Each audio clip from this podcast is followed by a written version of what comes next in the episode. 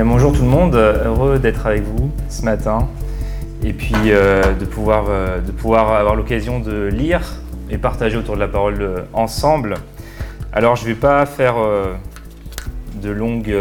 Enfin je vais aller un peu droit au but ce matin, je vais vous dire directement ce dont on va parler. On va parler de l'avenir et je vais commencer en vous parlant d'une petite expérience que j'ai vécue il y a quelques temps, quelques années, un moment où je me promenais avec, avec ma cousine dans Paris, il y a quelques temps déjà, et euh, ce jour-là, euh, une voyante, euh, ouais, ça faisait un moment, il y a un bon moment, plus de 10 ans. Et ce jour-là, une voyante nous arrête dans la rue. Elle veut nous lire l'avenir dans les lignes de la main. Et en ce qui me concerne, j'ai refusé, donc au début plutôt poliment, et puis un peu moins, je vous avoue, quand elle m'a un peu pris la main en disant si, si, si, si, on va lire l'avenir dans les mains. Et je lui ai dit, pour signifier mon refus, je lui ai dit, j'ai pas vraiment besoin de connaître l'avenir, j'ai confiance en Dieu, j'ai confiance que mon avenir est en Dieu. Et autant vous dire que ça ne lui a pas beaucoup plu euh, comme réponse. Elle était un peu fâchée. Mais le soir, j'ai réfléchi, je me suis dit, je pense que c'était euh, une bonne réponse. J'ai pas besoin de connaître mon avenir. Je, je, me dis que oui, mon avenir est dans les mains de Dieu. Mais quand même, je me suis dit, bon, ok, j'aurais jamais recours à une voyante, mais quand même, quand même, est-ce que j'aimerais pas que Dieu me révèle deux ou trois choses sympas, ou peut-être moins sympas, mais deux ou trois choses tout court sur mon avenir. Pas tout, bien sûr, pas tout, mais juste certaines choses quand même. Juste certaines choses. Après tout, est-ce que je ne prendrais pas de meilleures décisions sur le plan financier si je connaissais les bons placements à faire dans les années qui viennent? C'est quoi les meilleurs rendements? C'est quoi les meilleurs taux? Est-ce que je ne pourrais pas mieux me préparer en, conséquence hein, si je connaissais les grands événements géopolitiques qui vont gouverner le monde dans les années à venir? Est-ce que je ne pourrais pas ajuster mes attentes? Concernant les résultats de mon équipe de foot préférée si je connaissais déjà tous les transferts du prochain mercato. Bon, le dernier est peut-être moins important, mais il y a sans doute des tas de questions qu'on pourrait formuler. Et finalement, la, question qui les résume peut-être tous, c'est est-ce qu'on vivrait pas mieux si on était enfin débarrassé de l'incertitude? Est-ce qu'on vivrait pas tous mieux? Est-ce qu'on serait pas tous mieux si on était enfin débarrassé de l'incertitude? Et ce besoin hein, de savoir ce qui va arriver dans l'avenir, on le partage avec nos contemporains, notre société actuelle elle est passionnée quand même pour ce genre de questions. Je, m'en suis rendu compte en début d'année, où je suis tombé sur toute une série d'articles, journaux ou Internet, où il était question de euh, ce qui va se passer en 2023, soit sur le plan technologique, économique, politique, géopolitique, etc. Et sans doute, hein, parce que l'avenir s'annonce un peu compliqué, qu'il y a une sorte d'anxiété, on aimerait vraiment savoir qu'est-ce qui va se passer. Qu'est-ce qui va se passer en 2023 Qu'est-ce qui va se passer dans les dix ans qui viennent? Et c'est entre autres pour ça que j'ai choisi ce matin le texte qu'on va aller lire dans le livre de la Genèse. C'est un texte qui parle d'avenir et qui est un peu ambigu sur la question. Vous allez voir. Parce que d'une part, dans ce texte, euh, Dieu révèle des choses à Joseph, qui est notre personnage euh, principal de l'histoire. Il lui révèle l'avenir, il révèle l'avenir de ses deux co-détenus qui sont avec lui en prison, il révèle même l'avenir de toute l'Égypte. Mais quant à Joseph, eh ben, il ne lui dit pas grand-chose. Joseph reste dans l'incertitude complète quant à son avenir. Alors, prenez avec moi, s'il vous plaît, les chapitres 40 et 41 du livre de la Genèse. On va lire euh, à partir de Genèse 40, verset 1. Je vais laisser Noline faire la lecture. Ce matin, on va prendre un temps assez conséquent de lecture, peut-être 8-10 minutes, mais on va lire ces deux chapitres pour avoir vraiment tout en tête. Et juste avant que Noline vienne lire, Juste, vous rappeler quelques éléments de contexte. C'est que Joseph, c'est le personnage central de notre histoire, c'est euh, le fils, un des, un des descendants d'Abraham, c'est le fils de Jacob, et on est vraiment à un moment où pour lui rien ne va. Il est en prison, il était le fils préféré de son père Jacob, à cause de ça il a été détesté hein, par ses frères qui l'ont vendu comme esclave dans un pays étranger, en l'occurrence l'Égypte. Il est arrivé en Égypte, il s'est mis au service de Potiphar, qui est un haut fonctionnaire de Pharaon, et là, ce qui s'est passé, c'est que la femme de Potiphar l'a accusé d'avoir voulu faussement coucher avec lui. Euh, l'a accusé faussement, pardon, d'avoir voulu coucher avec elle, alors que c'était l'inverse en réalité. Hein. C'était Joseph qui a dit non, c'est elle qui a insisté pour coucher avec Joseph. Et même, on a ce détail dans le texte qui nous est donné qu'à euh, un moment donné, euh, la femme de Potiphar va voir Joseph, lui dit couche avec moi, et elle l'attrape par le vêtement. Joseph s'enfuit, elle garde le vêtement de Joseph dans la main, et elle va utiliser ce vêtement pour dire cet homme a voulu m'agresser sexuellement, regardez son manteau, il faut faire quelque chose et il a été jeté en prison. À cause de ça, il a été mis injustement en prison pour une agression qu'il n'avait jamais commise. Donc maintenant, on va voir la suite de l'histoire. On va aller voir la suite de l'histoire, Genèse 40, verset 1. Noline, je te laisse nous lire ce texte et je vous invite à être attentif durant, la lecture. Et après, je reviendrai pour euh, vous donner quelques pensées sur ce passage euh, qu'on étudie ce matin. Quelque temps après, deux hauts fonctionnaires du pharaon, le chef des, des chansons et le chef des panetiers, commirent une faute envers leur maître, qui fut très irrité contre eux, et les fit jeter dans la prison du commandant de la garde où Joseph était incarcéré. Celui-ci les confia aux soins de Joseph qui s'occupa d'eux. Ils passèrent un certain temps en prison. Une nuit, les chansons et le panetier du pharaon détenus dans la prison firent tous deux, firent tous deux un rêve, chacun le sien, ayant sa signification propre. Le lendemain matin, quand Joseph se rendit auprès d'eux, il remarqua qu'il était monsieur. Joseph demanda donc au haut fonctionnaire du pharaon qui se trouvait en prison avec lui dans la maison de son maître. Pourquoi avez-vous cet air sombre aujourd'hui? Ils lui répondirent Nous avons fait un rêve et il n'y a ici personne pour nous l'interpréter. N'appartient-il donc pas à Dieu de donner l'interprétation des rêves? leur dit Joseph. Racontez-les-moi donc et je vous en prie. Alors le chef des échansons lui raconta ce qu'il avait rêvé. Dans mon rêve, lui dit-il, j'avais devant moi un cep de vigne, portant trois sarments. Il se mit à bourgeonner, à fleurir, puis ses grappes donnèrent des raisins mûrs. Je tenais en main la coupe du pharaon, je cueillis les raisins, j'en pressai le jus dans la coupe du pharaon, et je la présentai à mon maître. Joseph lui dit, Voici ce que signifie ce rêve. Les trois sarments représentent trois jours. Dans trois jours, le Pharaon te permettra de relever la tête et te rétablira dans tes fonctions. Tu te présenteras, tu, lui présenteras sa coupe, comme le veut la charge que tu occupais auparavant en qualité des chansons. Mais s'il te plaît, pense à moi quand tout ira bien à nouveau pour toi et aie de la bonté de parler en ma faveur au Pharaon pour me faire sortir de cette prison. En effet, j'ai été amené de force du pays des Hébreux, et ici même, je n'ai rien fait qui mérite le cachot. Lorsque le chef des panetiers vit que Joseph avait donné une interprétation favorable du songe, il lui dit Pour ma part, dans mon rêve, je portais trois corbeilles de pain blanc sur la tête. Dans celle du dessus, il y avait de la nourriture préparée par un panetier et destinée au pharaon. Et les oiseaux venaient les picorer dans la corbeille qui reposait sur ma tête. Joseph lui dit Voici ce que signifie ce rêve. Les trois corbeilles représentent trois jours. Dans trois jours, le pharaon élèvera ta tête au-dessus de toi. Il te pendra à un arbre et les oiseaux viendront se repaître de ta chair. Trois jours plus tard, à l'occasion de son anniversaire, le Pharaon offrit un festin à tous ses grands. Il éleva la tête du chef des échansons et du chef des panetiers en présence de ses grands. Il rétablit dans sa fonction le chef des échansons, qui lui présenta de nouveau sa coupe. Et il fit pendre le chef des panetiers. Les choses se passèrent conformément à l'interprétation que Joseph avait donnée à leurs rêves.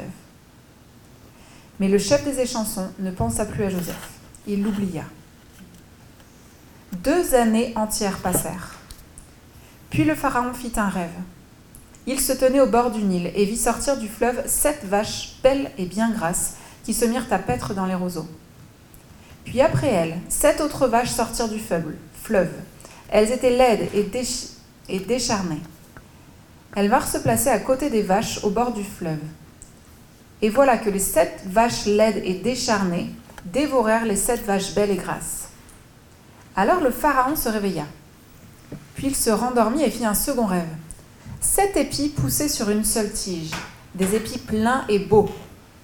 Puis sept épis maigres et desséchés par le vent d'Orient poussèrent après eux. Les épis maigres engloutirent les sept épis beaux et pleins. Alors le Pharaon se réveilla et se rendit compte qu'il avait rêvé.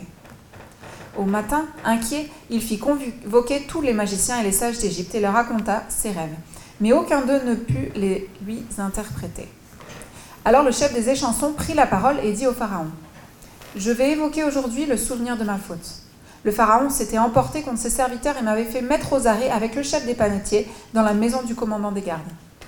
Une nuit, nous avons fait tous deux un rêve ayant une signification propre. Or il y avait là avec nous un jeune homme hébreu, un esclave du commandant des gardes. Nous lui avons raconté nos deux rêves, et il a donné l'interprétation de chacun d'eux. Par la suite, les choses se sont passées conformément à l'interprétation qu'il nous avait donnée. Moi, j'ai été rétabli dans mes fonctions et le panetier a été pendu. Alors le pharaon a envoyé chercher Joseph, et sur le champ, on courut le faire sortir du cachot. On le rasa, on le fit changer d'habit, et on l'introduisit auprès du pharaon. Celui-ci dit à Joseph, J'ai fait un rêve, et personne n'est capable de l'interpréter. Or j'ai entendu qu'il te suffit d'entendre raconter un rêve pour pouvoir l'interpréter. Joseph répondit au pharaon, Ce n'est pas moi, c'est Dieu qui donnera au pharaon l'explication qui convient. Le pharaon dit alors à Joseph, Dans mon rêve, je me tenais debout sur le bord du Nil. Sept vaches grasses et belles sortirent du fleuve et se mirent à paître dans les roseaux. Puis sept autres vaches surgirent derrière elles, maigres, laides et décharnées. Elles étaient si misérables que je n'en ai jamais vu de pareilles dans tout le pays d'Égypte. Ces vaches décharnées et laides dévorèrent les sept vaches grasses, qui furent englouties dans leur ventre sans que l'on remarque qu'elles avaient été avalées. Les vaches maigres restaient aussi misérables qu'auparavant. Là-dessus, je me suis réveillée. Puis j'ai fait un autre rêve. Je voyais sept épis pleins et beaux poussés sur une même tige. Puis sept épis secs, maigres et desséchés, par le vent d'Orient, poussèrent après eux. Les épis maigres engloutirent les sept beaux épis. J'ai raconté tout cela aux magiciens, mais aucun d'eux n'a pu me l'expliquer. Joseph dit au Pharaon, Ce que le Pharaon a rêvé constitue un seul et même rêve. Dieu a révélé au Pharaon ce qu'il va faire. Les sept belles vaches représentent sept années, tout comme les sept beaux épis, c'est un seul et même songe. Les sept vaches décharnées et laides qui ont surgi derrière les premières représentent aussi cette année, et les sept épis maigres, desséchés par le vent d'Orient, seront sept années de famine. Comme je l'ai dit au Pharaon, Dieu a révélé au Pharaon ce qu'il va faire. Il y aura d'abord sept années de grande abondance dans toute l'Égypte. Elles seront suivies de sept années de famine qui feront oublier toute cette abondance, cette abondance en Égypte, tant la famine épuisera le pays. Le souvenir même de l'abondance dont le pays aura joui s'effacera à cause de cette famine, car elle sévira très durement. Si le rêve du Pharaon s'est répété par deux fois, c'est que Dieu a irrévocablement décidé la chose et qu'il va l'exécuter sans délai. Maintenant donc, que le Pharaon choisisse sans tarder un homme avisé et sage et qu'il le mette à la tête du pays. Que le Pharaon agisse ainsi, qu'il nomme dans tout le pays des commissaires qui prélèveront le cinquième de toutes les récoltes d'Égypte durant les sept années d'abondance. Ils collecteront tous les vivres que produiront ces bonnes années qui viennent ils emmagasineront le blé dans les villes sous l'autorité du Pharaon et le garderont comme réserve de vivres. Ces provisions, serviront de réserve pour le pays, en prévision des sept années de famine qui s'abattront sur l'Égypte. Ainsi, les habitants du pays ne mourront pas de faim. Cette proposition plut au Pharaon et à tous ses hauts fonctionnaires.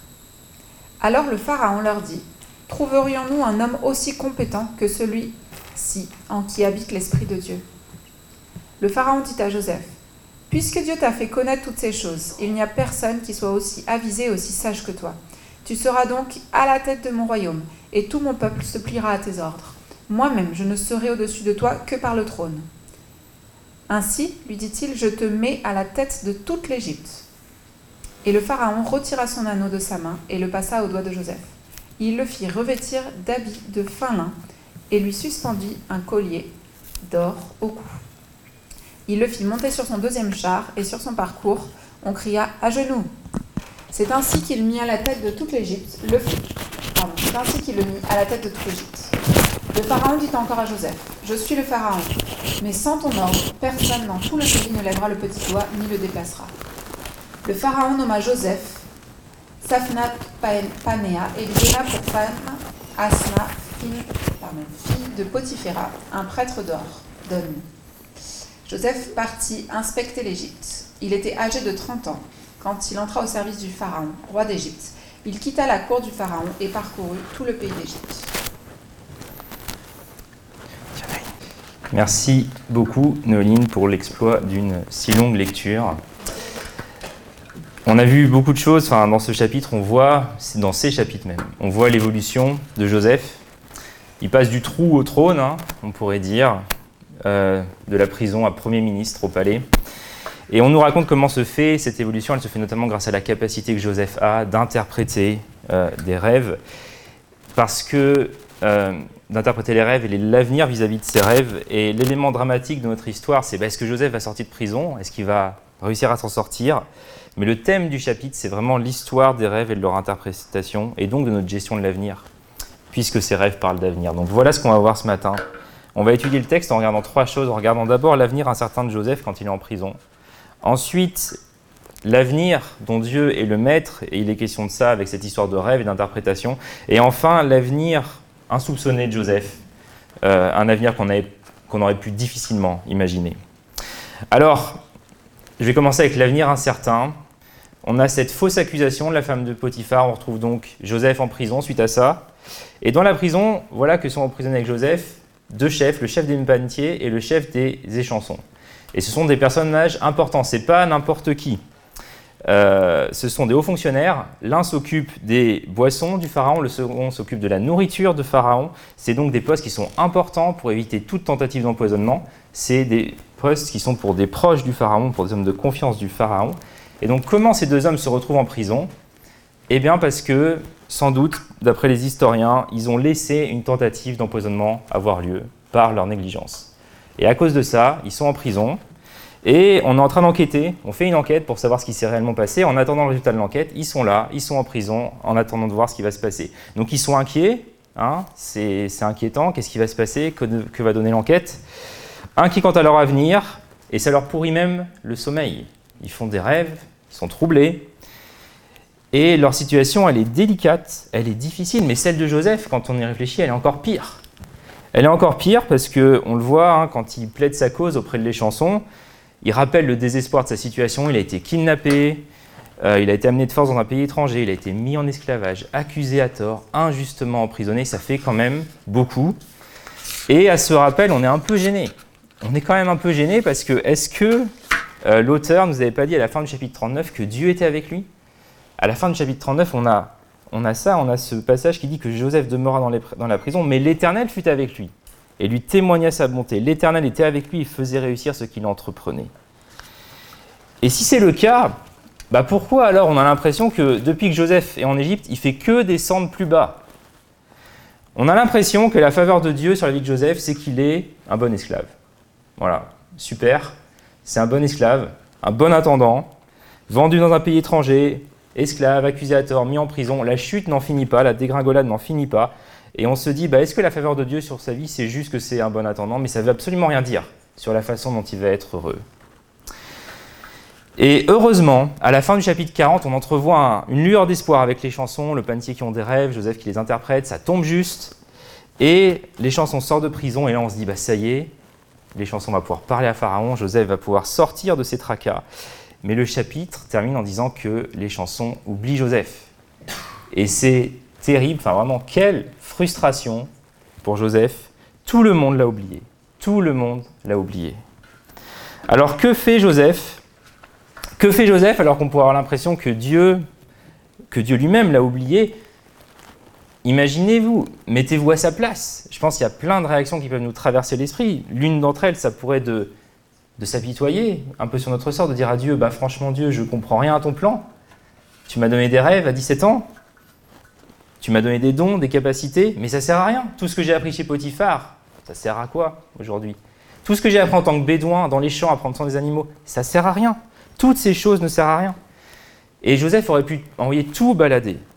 Il aurait pu tout envoyer balader, s'auto-centrer. Et ce qui est incroyable dans notre texte, je trouve la réaction de Joseph admirable, en fait, ce qu'il fait, c'est qu'il remarque que les autres ne vont pas bien. Il n'y a personne dans le texte qui remarque que Joseph ne va pas bien, mais lui, il voit les gars au petit matin, il leur dit Waouh, eh, ça se voit que vous n'allez pas bien. Vous avez passé une sale nuit, ça se voit à vos têtes. Et il leur dit Mais qu'est-ce qui se passe? Et il pense aux autres. Il pense aux autres. Il veut prendre soin des autres. Et alors qu'il est au plus bas, il ne se laisse pas abattre. Et comment c'est possible de trouver quelque chose de bien à faire dans une situation qui est aussi désolante? Eh bien, son secret, on va dire, sa force, c'est sa ferme confiance en Dieu. Et c'est cette confiance qui lui donne d'être fort mentalement et stable émotionnellement. Parce que s'il y a quelque chose qui est remarquable chez Joseph, c'est qu'il est stable. Il est profondément stable dans son identité. Qu'il soit en prison, qu'il soit attendant chez Potiphar, qu'il soit dans les champs avec ses frères, qu'il soit à la maison avec ses parents, qu'il soit à la cour de Pharaon, Joseph, c'est quelqu'un qui est hyper stable dans son identité, dans ses émotions. Et cette confiance en Dieu, c'est aussi quelque chose qui fait que Joseph arrive à accepter la saisonnalité. Il arrive à accepter ça. Et vous savez, on a, tous envie, on aimerait tous vivre des temps au soleil et en plein air. Et Dieu parfois permet dans nos vies des temps enfermés à l'ombre. Mais ce qui est remarquable avec Joseph, c'est que dans chaque saison, Joseph nous apprend à être à fond. Et il arrive à être à fond avec Dieu dans toutes les saisons. Et il arrive à être ainsi parce qu'il a confiance en Dieu, même quand l'avenir lui semble incertain. Et alors qu'il est au fond du trou, qu'il ne connaît pas l'avenir, et que nous en plus on sait que les chansons va l'oublier, et puis on est un peu pessimiste pour lui, bah, il a confiance en Dieu, malgré tout, qui dirige tout. Il est patient parce qu'il sait que son avenir est aux mains de Dieu. Il sait ça à cause des rêves qu'il a fait à 17 ans, mais il sait surtout ça parce qu'il connaît Dieu. Et même pendant les deux années durant lesquelles il va être oublié, on n'a pas l'impression qu'il est ébranlé. Je ne sais pas si vous vous rendez compte, mais le texte dit que ça a duré deux ans. Deux années. 730 jours. 730 matins où Joseph s'est réveillé et s'est dit Peut-être que ce matin ils vont se rappeler de moi. Peut-être que les chansons vont parler de moi, Pharaon. Peut-être que ce matin je vais sortir de prison.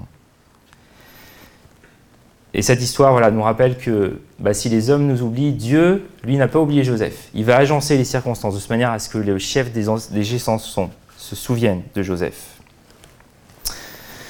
Alors une chose aussi qui me marque dans ce texte, c'est que euh, ce qui m'est venu à l'esprit en lisant ce texte, c'est que je me suis dit ça n'a pas dû être facile pour Joseph d'entendre parler de rêves et de devoir les interpréter. Pourquoi je dis ça? Bah, Parce que le passé est douloureux pour Joseph. Le passé est douloureux. Pour ceux qui connaissent l'histoire de Joseph, la dernière fois qu'il a été confronté à une histoire de rêve, est-ce que vous vous rappelez comment ça finit? Ça finit au trou, dans une citerne, puis vendu à une, caravane ismaélite. La dernière fois que Joseph a été exposé à ça, ça s'est passé comme ça. Et Joseph, il aurait pu dire Ah ben non, non, non, c'est bon, on m'a déjà fait le coup, les rêves, je connais, je sais comment ça se termine, c'est fini. C'est fini pour moi. C'est stop, c'est non. Mais là, il ne fait pas ça. Et il va même inviter ses compagnons d'infortune à, à lui dire ses rêves, en étant confiant que Dieu peut en donner l'interprétation. Et même en ça, Joseph est un exemple finalement, parce qu'il ne réagit pas en fonction de son passé, il ne vit pas euh, dépendamment de son passé, mais il fait confiance à Dieu dans ça aussi. Et Joseph est vraiment un exemple, à tant de niveaux. Il fait confiance à Dieu quand son avenir est incertain et même quand son avenir semble sombre. Il croit, il continue à aimer les autres, à faire le bien autour de lui, alors même qu'il ne savait pas ce qui allait lui arriver demain. Et la question qui se pose, c'est bah, qu'est-ce qu'il en est pour nous? Qu'est-ce qu'il en est pour nous? Est-ce qu'on est capable de faire la même chose? Est-ce qu'on est capable de se décentrer? De continuer à servir les autres, alors même qu'on est au cœur de l'incertitude en ce qui peut concerner notre propre sort et pour terminer cette, partie, cette réflexion sur cette partie, j'aimerais juste citer un livre, un passage du livre. Alors, c'est encore le livre de Gloire en Gloire, donc je tiens à préciser que je ne touche aucun pourcentage sur la vente de ce livre. Voilà, je ne place pas ce produit. Mais euh, disons qu'il y a un paquet de choses intéressantes et pertinentes dans ce livre. Il y a une citation où il parle de la souffrance. Et voilà ce qu'il dit. Il dit que lorsque la vie fait mal, on se retrouve à une intersection de la route. La première réaction, c'est de prendre le chemin du cynisme. On évite toute honnêteté avec Dieu et avec les autres. On se retient d'éprouver des désirs et des aspirations, croyant à tort que cela nous évitera de souffrir à nouveau. Il existe une autre option, décider de s'enraciner plus profondément en Dieu. Soit on ne tient pas compte de ce qu'on a pu croire sur la souveraineté de Dieu et sur sa bonté, pensant que ce que l'on croyait vient d'être réfuté, soit on s'accroche davantage à sa théologie. Les deux cercles, celui de la théologie théorique et celui de la théologie du cœur, jusqu'à présent distincts, sont obligés soit de s'écarter, plus l'un de l'autre, soit de se superposer. Soit on prend fermement appui sur sa théologie, soit on laisse son cœur se calciner et s'endurcir, soit on laisse le divin médecin continuer l'opération, soit on insiste pour être poussé hors de la salle d'opération. Quoi qu'il en soit, la souffrance ne permet pas le statu quo. La souffrance ne permet pas le statu quo.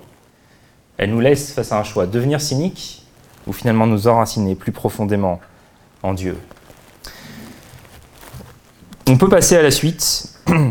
J'ai parlé de cet avenir incertain face auquel Joseph fait face, comment il y réagit, et il n'est pas question que de ça dans le texte. Il est question aussi du fait qu'en fait Dieu est le maître de l'avenir. C'est vraiment la grande leçon de cette histoire de rêve et d'interprétation.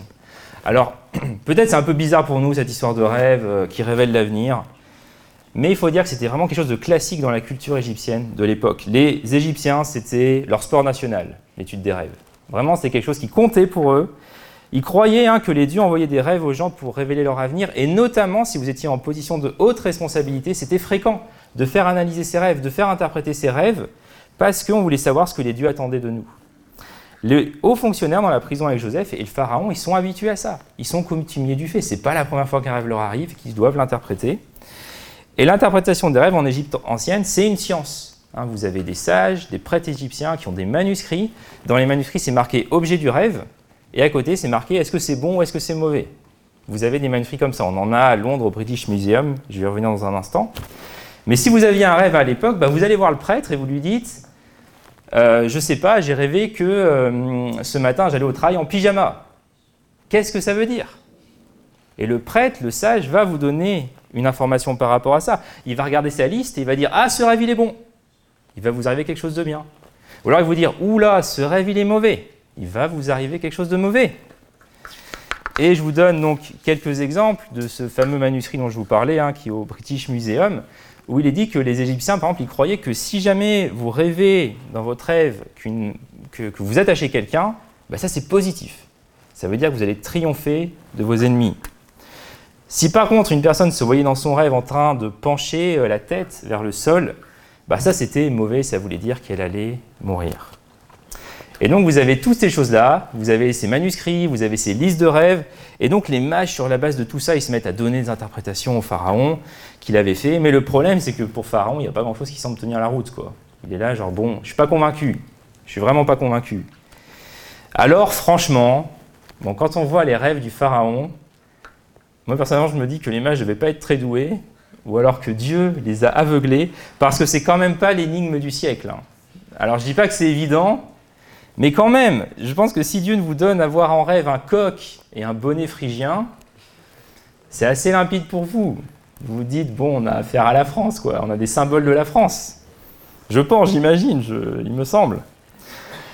Et bien la vache et l'épi, c'est quand même un peu la même chose pour les Égyptiens de l'époque. Hein. C'est assez limpide qu'il s'agit de symboles de deux dieux égyptiens, Hathor et Osiris. Euh, Joël ne me démentira pas, je pense. Et donc, c'était pas non plus hyper compliqué de voir dans ça des symboles de l'Égypte. Donc voilà, je dis pas que c'était évident, mais quand même, c'est pas si incroyable que ça. Pourtant, les sages et leurs brillants manuscrits sèches n'ont pas d'interprétation à donner. Et alors Joseph arrive, il entre en scène pour interpréter les rêves. Mais il n'utilise pas du tout la même méthode que nos amis égyptiens pour interpréter les rêves. Déjà, pas de manuscrit, il n'y a, a, rien de tout ça. Et puis surtout, il affirme clairement, bah, c'est pas moi qui vais vous l'interpréter, hein, les amis, c'est Dieu qui interprète les rêves. Au chef des chansons, des déclare, Joseph déclare N'appartient-il pas à Dieu de donner l'interprétation des rêves? Il va dire exactement la même chose devant Pharaon. Et ça, vraiment, c'est complètement polémique hein, comme affirmation devant le chef égyptien, dans le contexte de l'époque. Joseph dit Mais l'interprétation des rêves, c'est pas une science humaine. Vos manuscrits, ils sont sympas, mais ils servent à rien. Ils servent à rien. C'est pas ça qui va donner l'avenir, c'est Dieu seul qui peut donner la véritable interprétation, parce que le maître de l'avenir, bah, c'est Dieu. Parce que celui à qui appartient l'avenir, c'est Dieu. Et Joseph va même plus loin. Il dit au pharaon, le Dieu en lequel je crois, c'est pas juste une divinité qui sait les choses par avance, c'est une divinité qui fait les choses. C'est pas juste une divinité qui sait, c'est une divinité qui fait. Regardez le verset 25. Dieu a révélé au pharaon ce qu'il va faire. Verset 28, exactement la même chose. Verset 32, si le rêve du Pharaon s'est répété par deux fois, c'est que Dieu a irrévocablement décidé la chose et qui va l'exécuter, la faire sans délai. Joseph est en train d'affirmer haut et fort que c'est Dieu, le Dieu de la Bible, le Dieu de ses ancêtres, le Dieu que lui il connaît personnellement, c'est ce Dieu-là qui fait l'avenir. C'est pas juste que Dieu sait ce qui va advenir, c'est que c'est lui qui fait l'avenir. C'est lui qui décide de l'avenir, c'est pas Pharaon, c'est pas les grands dirigeants actuels, c'est lui, Dieu, qui définit l'histoire. Et ça, Joseph le sait. Il sait que l'avenir appartient à Dieu.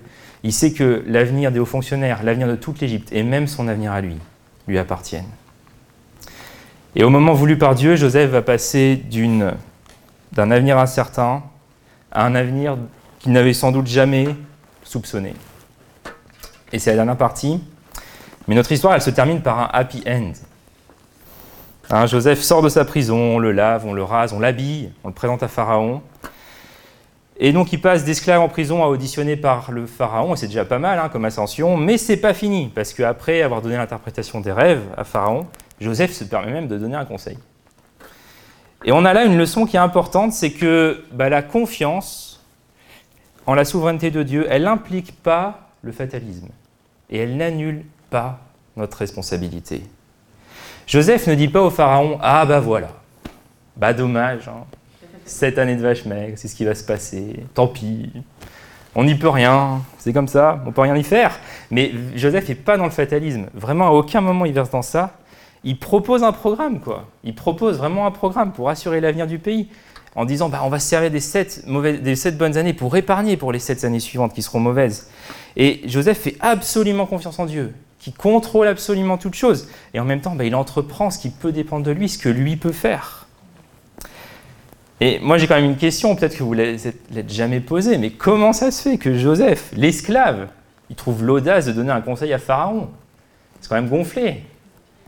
Le gars lui dit euh, bah, Si je peux me permettre, hein, chef de toute l'Égypte, moi, petit esclave hébreu, j'ai un petit conseil à donner.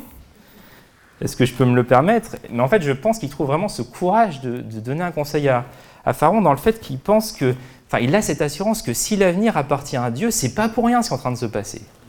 C'est pas pour rien que Dieu prévient le Pharaon via son rêve. Et c'est pas pour rien qu'il est là à donner l'interprétation. Parce que Dieu veut que le Pharaon agisse. Dieu veut pas la résignation. Les révélations de Dieu, elles sont jamais que des informations. Hein. Dieu ne nous donne pas des informations sur l'avenir juste pour euh, satisfaire notre curiosité, notre besoin de savoir. Mais il est là pour nous pousser à lui faire confiance et nous pousser à l'action également. Et Joseph, je pense qu'il trouve vraiment l'audace de s'adresser ainsi à Pharaon parce qu'il pense que bah, si le rêve arrive, c'est qu'il y a quelque chose à faire. C'est qu'il y a quelque chose à faire. Et aussi parce qu'il est compétent, il a, acquis des compétences hein, auprès de Potiphar en tant qu'intendant. Et en tout cas, la proposition de Joseph, bah, elle plaît au pharaon, elle plaît à tous les hauts fonctionnaires. Et là, on se dit, bah, bien joué, Joseph, euh, good job. Ça y est, le pharaon va sans doute t'affranchir de ton esclavage, tu vas pouvoir euh, rentrer chez toi, peut-être trouver un petit boulot en ville. Et en fait, bah, ça va encore plus loin. L'ascension de Joseph va encore plus loin. On lui propose d'être lui-même celui qui va mettre en place la planification, être le vizir du pharaon, on dirait le premier ministre hein, aujourd'hui.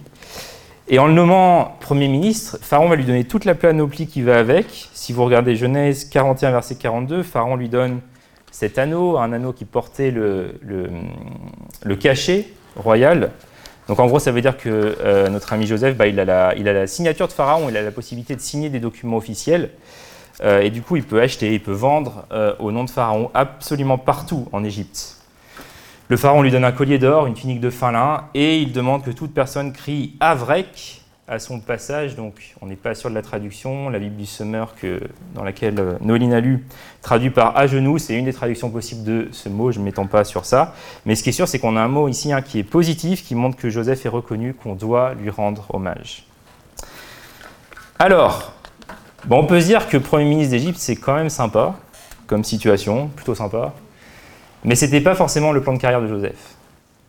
Hein, je pense qu'il se voyait sans doute berger, adorant Dieu au milieu de ses frères. Et avec les rêves qu'il avait fait à 17 ans, il se voyait sans doute comme héritier de son père, comme chef de ses frères, mais certainement pas intendant dans un pays qui ne connaît pas le Dieu de ses ancêtres. Mais les circonstances et sa capacité à faire confiance à Dieu, à le voir agir dans les circonstances, bah, font qu'il devient Premier ministre de l'Égypte.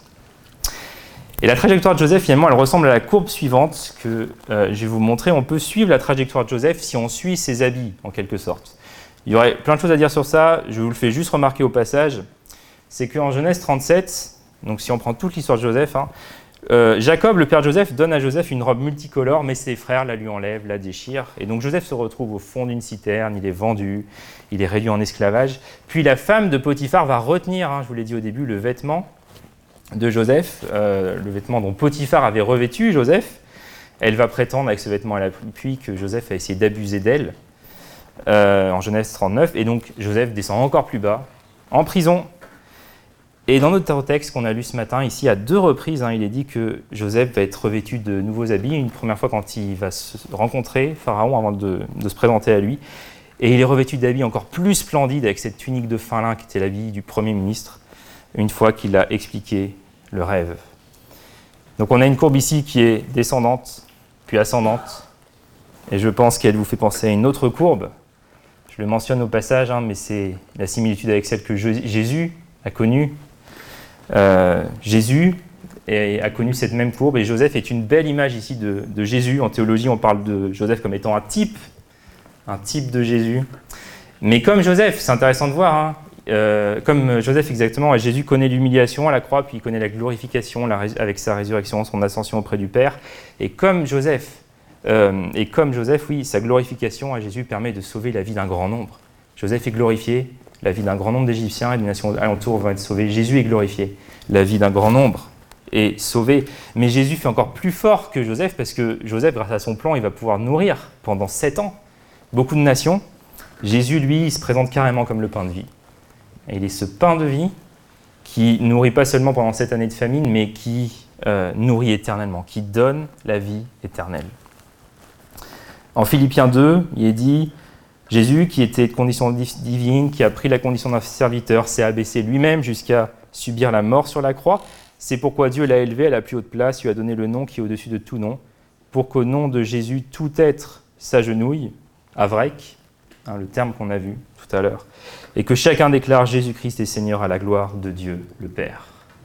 Et c'est en ce Jésus que nous croyons, que nous nous confions pour notre avenir, ce Jésus qui lui-même a remis son avenir dans les mains du Père pour nous assurer un avenir, pour nous permettre d'être confiants, quelle que soit la suite, les circonstances présentes et futures. Alors tout ça, ça m'amène à conclure. Ça m'amène à conclure. J'aimerais vous laisser vraiment les points saillants de ce qu'on a vu ce matin dans ce texte. Ce qui est vraiment marquant, ce qui me marque vraiment dans ce texte, c'est l'attitude de Joseph. Vraiment, je crois qu'on a là un exemple à imiter. C'est frappant la manière dont Joseph gère la question de l'avenir. Il a confiance en Dieu. Joseph a confiance en Dieu. Quand son avenir était incertain, il a cru, il a continué à faire le bien autour de lui et vraiment, c'est très fort. C'est très fort. Mais Joseph, il a aussi confiance à Dieu quand l'incertitude commence à s'estomper, quand il reprend un peu de contrôle sur sa vie, mais qui se rend compte aussi que son avenir va ressembler à quelque chose ben, qu'il était loin finalement de ce qu'il avait prévu initialement. Et Joseph, il embrasse cette responsabilité de Premier ministre qu'on lui donne, alors que ce n'était pas ce qu'il avait prévu, ce n'est pas ce qu'il avait pensé. Et je me demande, ben, est-ce qu'on est capable de faire la même chose, de prendre des responsabilités que Dieu nous donne, même si ce n'est pas forcément écrit sur notre programme?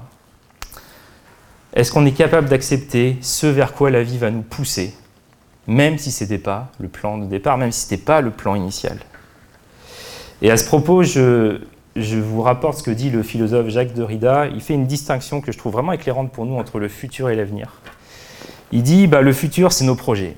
C'est tout ce qui est bien ficelé, c'est tout ce qui est prévu, c'est tout ce qui est programmé, euh, c'est tout ce qui est balisé, c'est tout ce qu'on a préparé. C'est tout ce qui est conditionné pour ne pas nous surprendre. C'est le futur envisagé par une compagnie d'assurance. Et l'avenir, à l'inverse, c'est ce qui va venir et pas ce qu'on a préparé c'est ce qui va venir et qui va toujours nous surprendre. Quand bien même peut-être on s'y attend un peu, mais quand ça vient, ben, on est toujours surpris parce que quand c'est là, c'est pas pareil en fait. Et Derrida, il écrit L'avenir, c'est l'inattendu, le nouveau, c'est inquiétant, déstabilisant, mais c'est inquiétant parce que c'est vivant. En effet, on ne sait jamais ce qui va naître de la vie, alors qu'avec une pierre, au moins, on est fixé. Mais il y a tant de choses hein, dans la vie qui nous ont pris par surprise et qui nous ont stressés, Peut-être que la maladie est arrivée trop vite, peut-être que le nouveau poste est compliqué à gérer, peut-être que la responsabilité en l'Église a les frais. Mais sachez que Dieu est aussi maître de cet avenir-là. Et qu'on peut prendre à bras le corps vraiment ce qu'il met devant nous. Et après tout, vraiment, mais qui sait? Qui sait s'il n'y a pas l'un d'entre nous ici qui va sauver un peuple de la famine que Dieu va utiliser pour quelque chose de cette affaire-là? Pourquoi pas? Qui sait?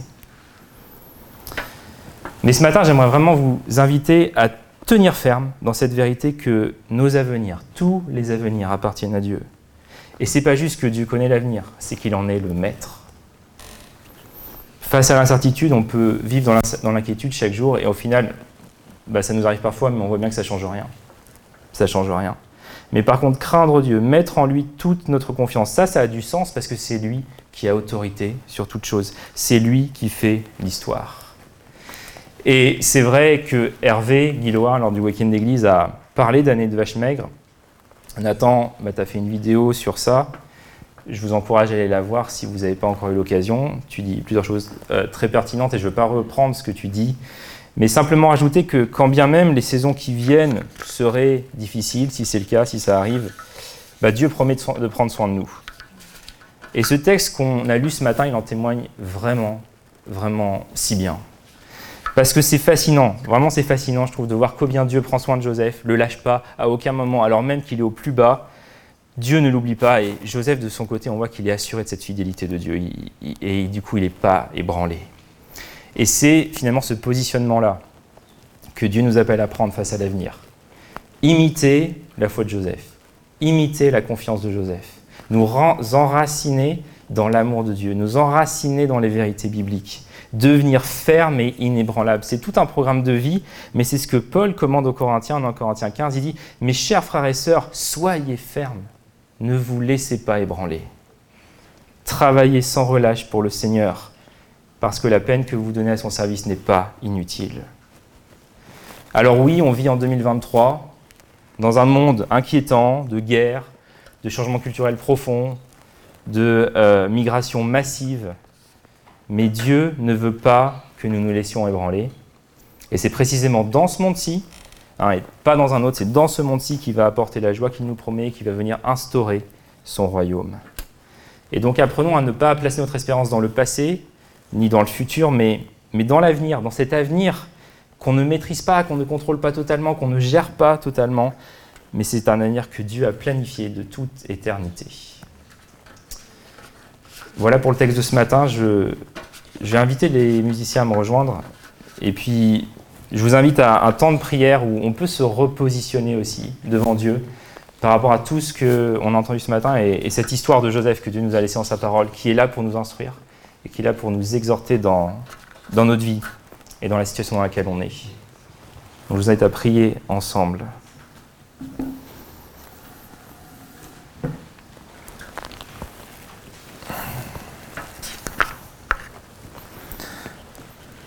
Seigneur notre Dieu, euh, je te remercie pour l'histoire de Joseph, pour l'exemple qu'il est, et je pense qu'il euh, nous challenge tous.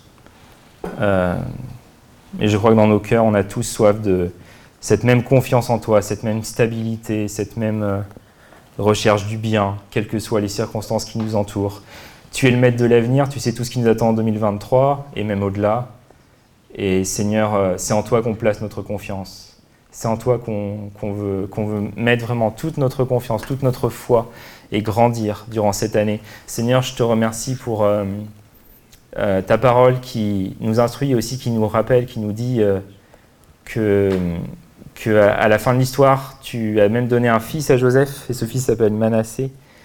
Et Joseph l'appelle ainsi en disant que tu lui as fait oublier toutes ses afflictions, toute la maison de son père, toutes les difficultés qu'il a eues dans le passé, Seigneur. Merci parce que tu es un Dieu qui est bon, qui prend soin de nous, qui devance les choses qui arrivent, qui va au-devant de ça, qui est proactif dans sa relation avec nous, dans, dans, ce qui se passe dans ce monde. Et Seigneur, qu'il est bon de savoir qu'on peut s'appuyer sur toi, te faire confiance et, être dans tes mains, Seigneur. Je te remercie pour tout ça, pour cette histoire, et je te demande que elle nous amène à devenir fermes et inébranlables. Euh, et avoir adopté ce positionnement face à toutes les circonstances de nos vies. Au nom de Jésus. Amen.